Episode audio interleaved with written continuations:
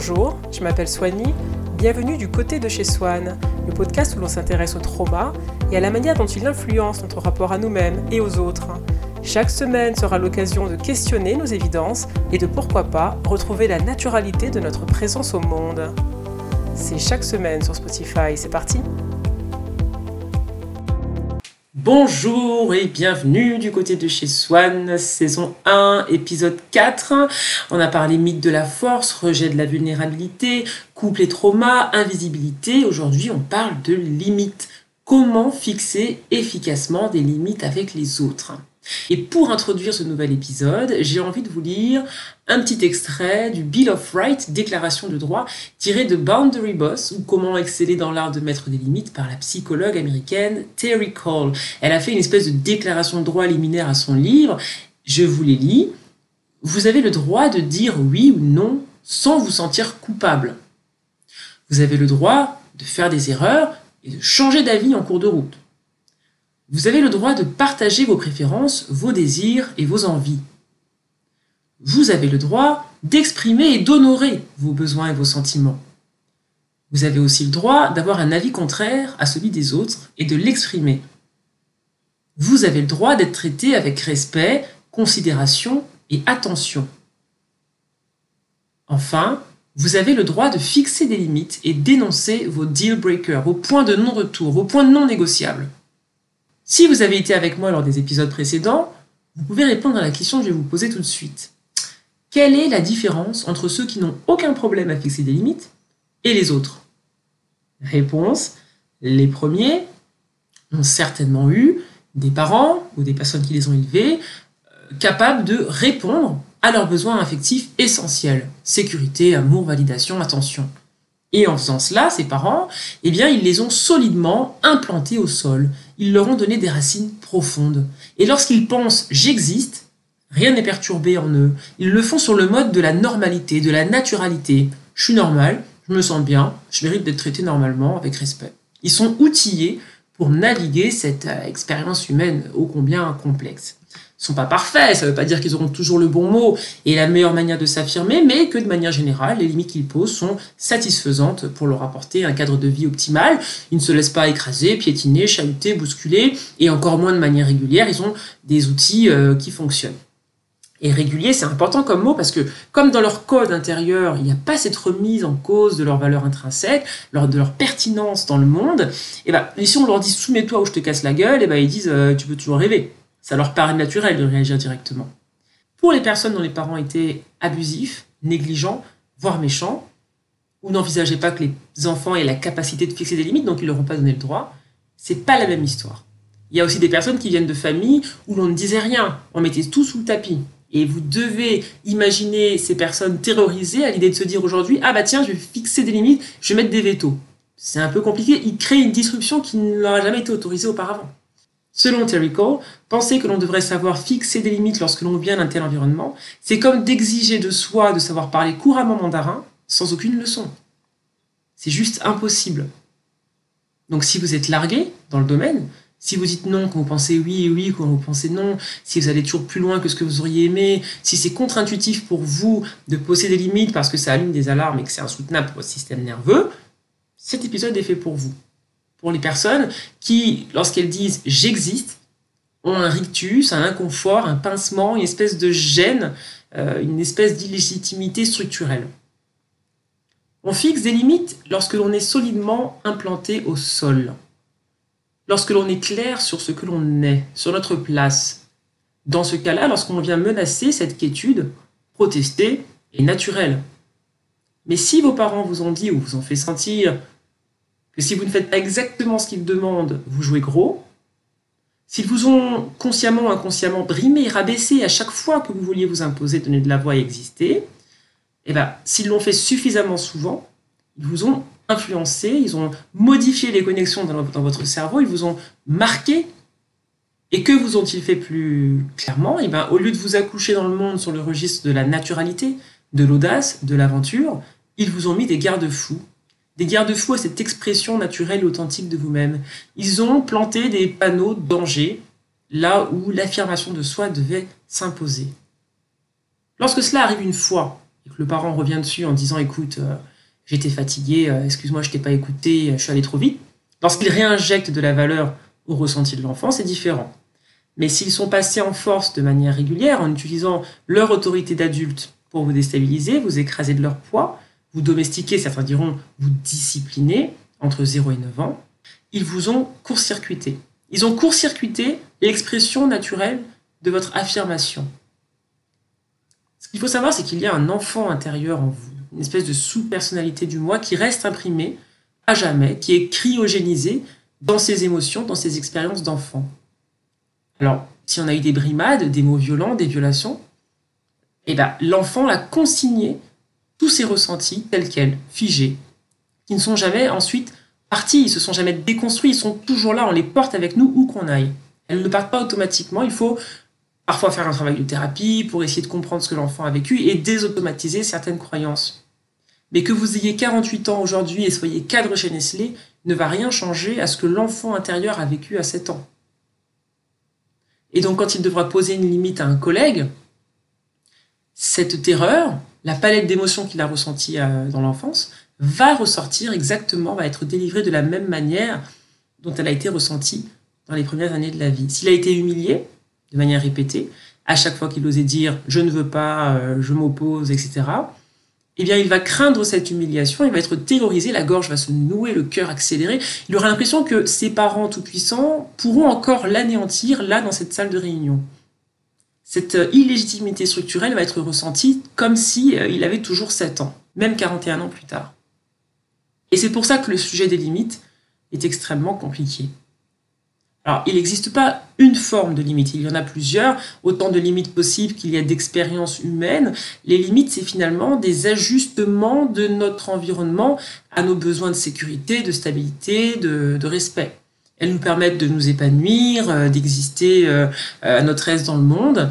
Et par exemple, si vous êtes une personne sensible, bah, vous allez peut-être avoir la limite de ne pas vouloir qu'on vous brusque, qu'on vous crie dessus ou qu'on plaisante à votre détriment parce que cela va être un petit peu activant pour euh, certains traumatismes.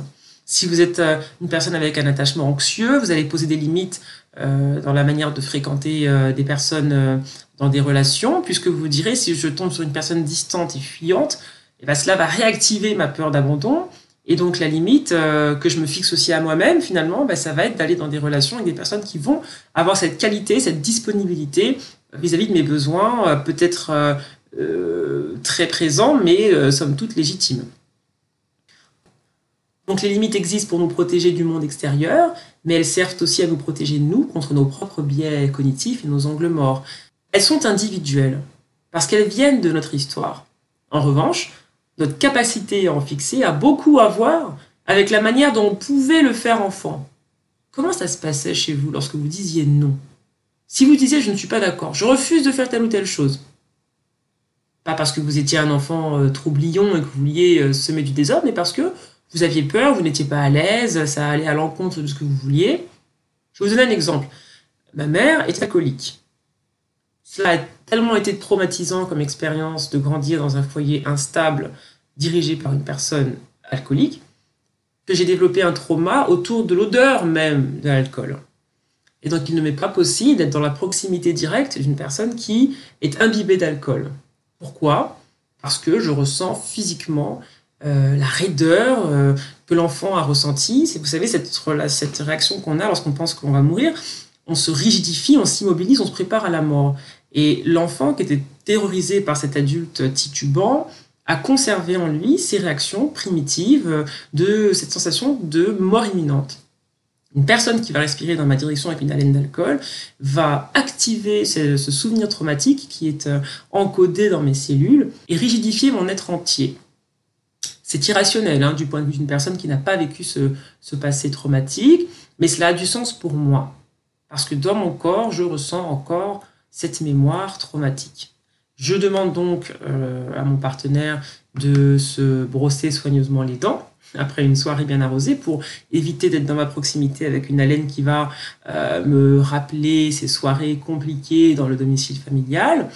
bien évidemment, je ne vais pas empêcher tout le monde autour de moi de prendre du beau temps, de s'amuser, mais je vais euh, garder les pieds sur les pédales, je vais filtrer en fait les personnes qui vont avoir accès à moi sur la base de mon expérience. Par exemple, si vous faites crier dessus, que vous sentez votre poitrine se serrer et que votre rythme cardiaque s'accélère, eh bien, vu qu'il y a une alarme qui a sonné dans votre corps et que vous savez qu'une limite doit être posée, à ce moment-là, le fil conducteur, ça va être votre GPS intérieur, ce qui se passe dans votre corps qui va vous dire stop, quelque chose ne va pas. Ce n'est pas un caprice, on n'est pas des divas, on ne demande pas que le monde s'agence autour de nous pour nous plaire. Mais lorsqu'il y a une réaction de peur, de panique, d'anxiété, je pense qu'il est légitime de demander à notre entourage de prendre en compte ce ressenti et d'alléger notre souffrance. Bien évidemment, on n'a pas la même relation avec tout le monde.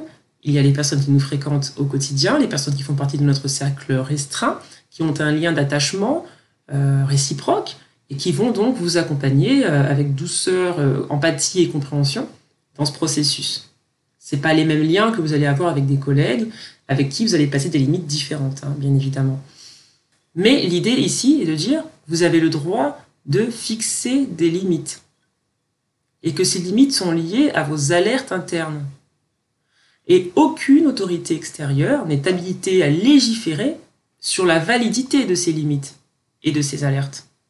Si je rencontre quelqu'un qui me dit hors de question par exemple, dans mon cas, je revois mon hygiène buccale après une soirée parce que maman n'a pas été tendre avec toi, ma limite perdure. C'est lui qui s'en va. On a tous besoin de fixer des limites, de donner notre mode d'emploi et surtout tout le monde a la dignité de choisir ses limites sur la base de son confort et inconfort intérieur. Malheureusement, il y a des personnes qui se jugent supérieures à votre récit, à votre ressenti, et qui s'octroient le droit d'invalider la réalité existentielle de cette expérience. Elles vont vous dire, tu surréagis. Traduction, je ne valide pas ta limite parce qu'elle est excessive à mes yeux, et donc j'impose une forme de non-recevoir. Reviens me voir quand ta limite sera raisonnable. Ou alors qu'ils vous disent écoute, moi j'ai toujours été comme ça, ça risque pas de changer maintenant, je sais que tu m'as dit que ça ne t'arrangeait pas, mais bla bla bla bla.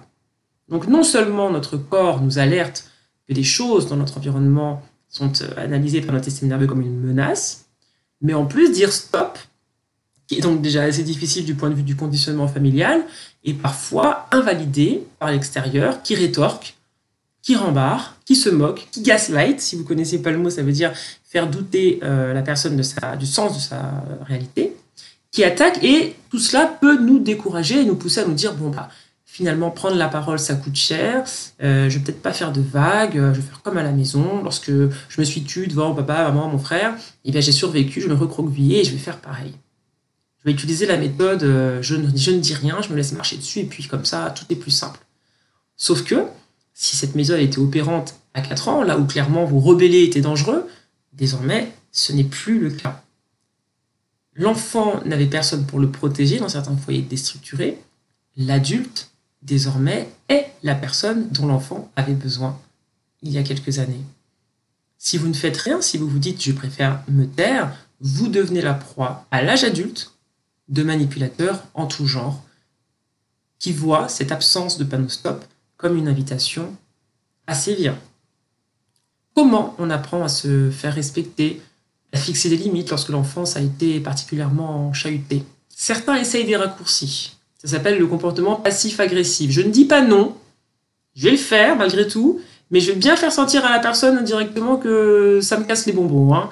Je vais respirer fort, je vais lever les yeux au ciel, je vais utiliser des phrases détournées, ça, ce ne sont pas des limites. C'est un comportement passif-agressif qui relève d'une attitude plutôt immature. Hein. On l'a tous un jour fait, bien évidemment, mais l'idée, c'est d'aller chercher des solutions plus pérennes, plus efficaces. Alors, comment on peut faire de manière plus efficace pour se faire entendre? On a parlé tout à l'heure de l'enfant intérieur, qui parfois a survécu à quelque chose de traumatisant, peut-être pas du point de vue de l'extérieur, mais pour lui. Cet enfant est resté traumatisé. Il s'est congelé en vous, il est là, il est présent, mais toujours dans le même état de mutisme. Il n'arrive pas à s'exprimer, à se faire entendre. Et il a la sensation qu'il se dresse toujours tout seul devant la personne qui aujourd'hui crée cette activation en vous. Si on lui a appris à plaire à tout le monde, à se faire transparent, à être accommodant, imaginez sa réaction lorsque vous lui dites eh ben désormais, il va falloir se, se défendre. Il a l'impression qu'il a toujours la même force en fait qu'il avait à 8 ans. Il est resté coincé dans cet âge, coincé dans cette expérience de l'enfance, il n'a pas ensuite téléchargé les informations de l'âge adulte, le corps qui se développe, la voix, le vocabulaire, les moyens cognitifs, physiques, psychologiques de se faire respecter aujourd'hui, il pense toujours qu'il est resté figé à 6 ans, 8 ans, et que quelqu'un va venir le démolir et qu'il ne pourra pas se défendre. Il est donc pétrifié. Il a toujours l'impression qu'il a le regard menaçant des parents sur lui. Il se sent coupable, il n'y arrive pas. À chaque fois qu'une personne va réveiller un souvenir traumatique et le placer dans une position où il doit se défendre, il va se contracter, se raidir et ne pas vouloir remuer la merde. Il va se dire c'est pas grave, je dis rien, je laisse couler, j'accommode, je mon frein. Pourtant, les alarmes ne vont pas s'arrêter pour autant. Il y aura toujours les Mayday, Mayday, mais bon, il va se dire au moins j'ai échappé à la catastrophe, j'ai rien dit. Sauf qu'après, qu'est-ce qui se passe? Eh il ressent du ressentiment, une colère froide contre la personne qui est passée en force. Se taire ne change rien. On échappe à la fin du monde à nos yeux, mais on est rongé. Et donc, si on continue comme ça, qu'est-ce qui se passe? Eh on va continuer à ronger son frein. Et puis, à force de le ronger, il y a des moments où on va exploser de colère, ce sera incontrôlable. Et puis ensuite, on va se dire, ouh là là, j'aurais pas dû me mettre en colère. Et on retourne à ronger son frein et on s'épuise comme ça en passant des phases où on ronge son frein à des phases où on explose à la phase des autres et on finit épuisé. Comment faire pour sortir de ce cycle infernal? Désormais, l'adulte doit rééduquer l'enfant et lui donner finalement les outils qu'il n'a pas reçus avant. Il doit le rassurer, parce que c'est dans la capacité de l'adulte de le faire, en lui disant qu'il n'a plus à mettre ses émotions sous le tapis. Il n'a plus à se dire c'est pas grave. C'est grave. Lorsque l'on vous agresse, lorsque vous êtes euh, euh, contracté de l'intérieur. Ce qui se passe, c'est important. Pourquoi? Parce que vous l'avez ressenti, ça existe, ça s'est manifesté. Et lorsque vous dites c'est pas grave, quelle est la voix qui s'exprime à ce moment-là? Est-ce que c'est la voix de votre parent qui vous disait lorsque vous aviez 6 ans oh, ça va, c'est pas grave, tu vas pas en faire un plat non plus Cette voix qui s'est téléchargée en vous et qui ressort dans chaque situation où vous pouvez finalement en faire un plat et où vous vous dites vous-même oh, ça va. Voix du parent. Lorsqu'on vous fait une remarque qui vous blesse et que vous dites mais tu vas pas en faire toute une histoire, regarde, tout le monde rigole autour de toi, pourquoi tu ne peux pas le prendre à la légère? Est-ce que vous vous auto-gaslightez? Est-ce que vous vous faites vous-même douter de la réalité de ce que vous venez d'expérimenter?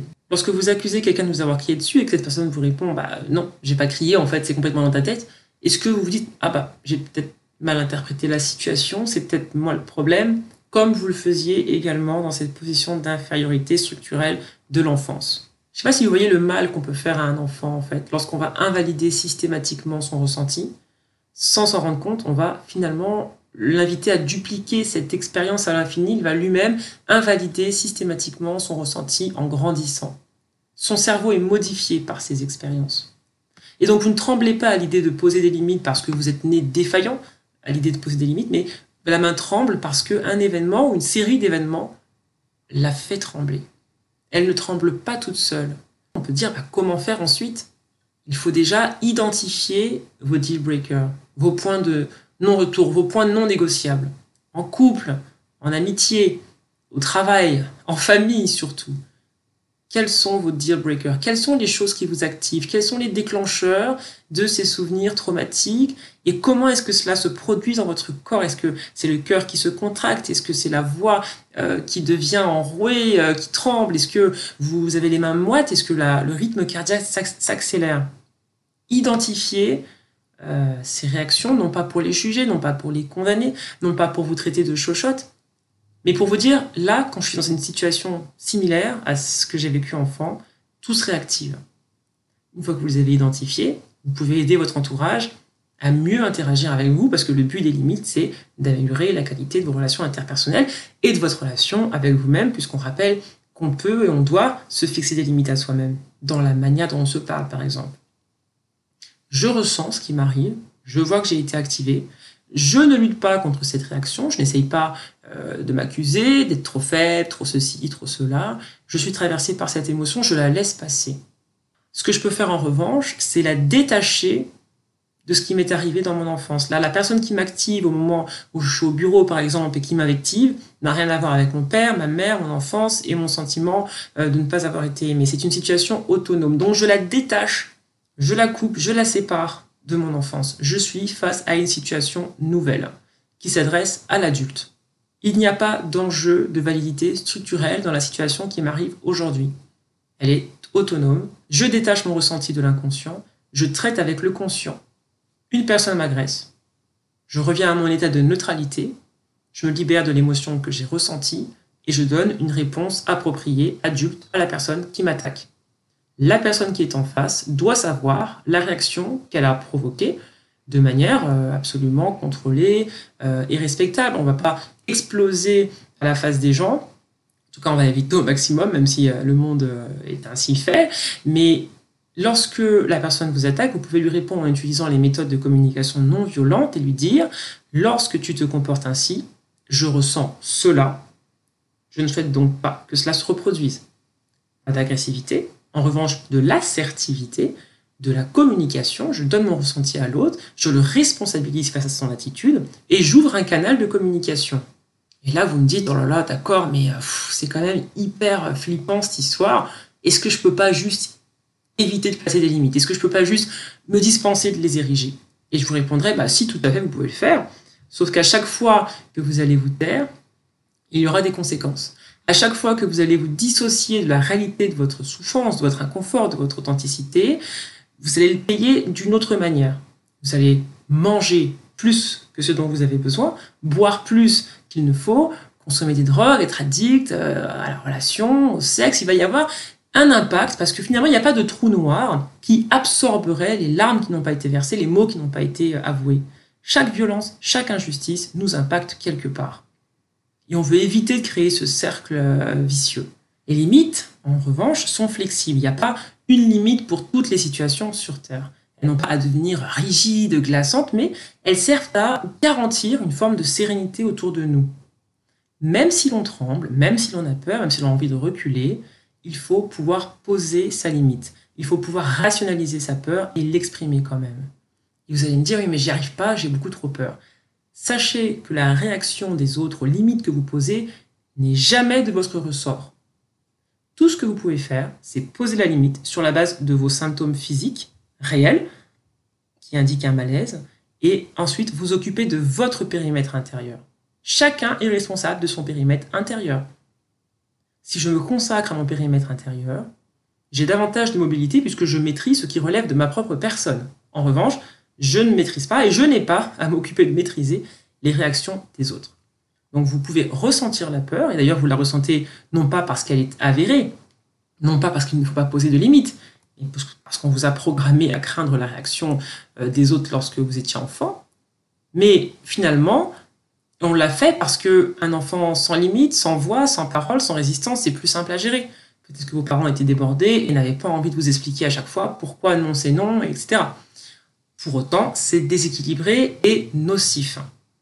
Donc il convient désormais de corriger cette attitude et de comprendre qu'il n'y a plus à accommoder tout le monde en permanence. Je vais vous donner un exemple. Vous êtes avec des collègues et une personne vous prend un parti euh, sans crier gare et vous dit Oh, mais toi, qu'est-ce que tu connais? Allez, poète, poète, sur un ton euh, absolument méprisant. Donc, qu'est-ce qui se passe? Vous vous sentez mal, votre corps se raidit, euh, vous vous sentez attaqué, humilié. Il y a un enfant intérieur en vous qui se manifeste et qui ressent la tristesse ressentie lorsque ça lui arrive à enfant il va projeter sur l'assaillant, entre guillemets, hein, les capacités hors normes que ses parents avaient à l'époque sur lui, un vrai pouvoir de vraie mort, d'anéantissement possible de sa personne, surtout s'ils étaient violents. Donc il va se remettre automatiquement dans cette position d'infériorité intrinsèque et il va penser que la personne en face, quelle qu'elle soit, hein, un passant, un facteur, un frère, quelqu'un, mécaniquement, est doté des mêmes pouvoirs énormes que ses parents. Cette personne peut l'annihiler, comme les parents naguère. Donc c'est irrationnel, euh, vous vous dites, si je parle, si je dis quelque chose, bah, je risque gros. D'ailleurs, j'ai mon cœur qui bat tellement fort que finalement, l'autre est menaçant, je le vois, je le sens. Pourtant, tout cela est une projection. Si une personne vous lance à table un la ferme, tu ne sais rien à ce que tu dis, vous avez la responsabilité de lui dire je ne t'autorise pas à me parler sur ce ton. Vous allez trembler, c'est même inévitable si c'est la première fois que vous vous adressez comme ça à une personne qui vous agresse, mais votre adulte doit reprendre le lead mobiliser les ressources dont il dispose pour protéger l'enfant que personne n'a protégé auparavant. Désormais, il vous avoue. Donc il souffre, cet enfant, de se taire, euh, de se voir euh, sa dignité attaquée à nouveau, mais vous pouvez le défendre. Et c'est là l'importance des limites. Donner une forme de justice à cet enfant. quelle que soit la réaction de la personne en face, qui ne relève pas de votre responsabilité. Si elle veut partir, qu'elle s'en aille. Si elle menace, qu'elle s'en aille. Si même elle veut s'en prendre physiquement à vous, ce qui est quand même très rare, eh ben, il y a des autorités compétentes. Nous sommes dans un état de droit. Une personne qui porte atteinte à l'intégrité physique de l'autre s'expose au droit pénal. On ne fait pas ce qu'on veut. Donc, euh, lorsque vous ressentez une peur physique de ce que l'autre pourrait faire, sachez que non seulement on vit dans un état de droit, mais que dans l'immédiat, l'adulte dispose de moyens euh, physiques, euh, vocaux, euh, humains de se défendre. Il n'a plus 7 ans et la personne en face n'est pas toute puissante. C'est une position d'abus face à laquelle il est normal de réagir. Donc en général, on n'est pas dans le registre de la force physique, on est plus dans le registre de l'intimidation, de la manipulation. On va essayer d'influencer l'autre, mais c'est une influence factice finalement. Et l'enfant y croit parce qu'enfant, euh, elle était avérée, cette influence, c'était celle de ses parents. Donc l'adulte doit reprendre le dialogue intérieur et dire ce ne sont pas tes parents, c'est un collègue, c'est un passant, c'est un facteur. Enfin, je ne sais pas pourquoi je parle des facteurs, ils sont très gentils. Mais euh, finalement, euh, les autres n'ont pas le pouvoir qu'ils prétendent avoir, même lorsque ce pouvoir est sponsorisé par nos peurs. Les limites dépendent, donc, on l'a vu tout à l'heure, de la profondeur de nos liens avec les autres. Et ensuite, c'est à nous de faire une espèce de danse entre les relations euh, VIP, comme dit Cole dans son livre, c'est-à-dire euh, les proches qui ne sont pas la famille, mais qui sont ceux qui nous respectent, et puis les autres qui vont avoir des limites un petit peu différentes. Si je suis en couple, par exemple, hein, et que je suis bordélique et que l'autre est maniaque, comment faire avec les limites qui semblent antithétiques? Parce que nous sommes dans une relation d'intimité, parce que nous sommes engagés l'un vis-à-vis de l'autre, les limites se négocient à ce moment-là sur la base du respect mutuel. Je suis bordélique, il est maniaque, je vais le rejoindre au milieu. Je vais faire des efforts pour essayer de créer un environnement qui sera agréable pour lui, et lui mettra de l'eau dans son vin, pour euh, me rejoindre aussi. Donc en fait, les limites sont flexibles et malléables lorsque la relation est saine, équilibrée, qu'il y a une volonté des deux côtés de faire des efforts, de s'excuser en cas de problème, on va dans la même direction, euh, on est raccord, et dans ce cas-là, les limites s'ajustent euh, au quotidien pour permettre finalement une relation saine et apaisée. En revanche, si vous avez un collègue qui vous crie dessus au boulot en prétextant que c'est parce que chez lui, il est sous pression et que ses enfants lui posent des problèmes, Là, c'est différent. Vous n'avez pas cette relation de proximité, vous n'avez pas à donner un, engagement de vous-même hors norme. Et puis, si le collègue vous montre qu'il de toute manière, il ne, respectera pas vos limites, vous n'avez pas non plus à vous ajuster. Il n'y a pas de volonté de négocier, il n'y a pas de volonté euh, de construire quelque chose de commun. Et là, la limite est beaucoup plus rigide. C'est je ne te permets pas de me parler sur ce ton, que tes enfants soient couchés tôt ou pas. Limite, pas négociable. Donc vous voyez, finalement, euh, c'est un sujet assez vaste et complexe parce que les limites dépendent également des relations qu'on a avec les autres. En revanche, on va également préciser que les limites, dire à une personne, euh, si tu me parles sur ce ton, une relation entre nous n'est pas possible, n'ont de valeur que si elles sont appliquées.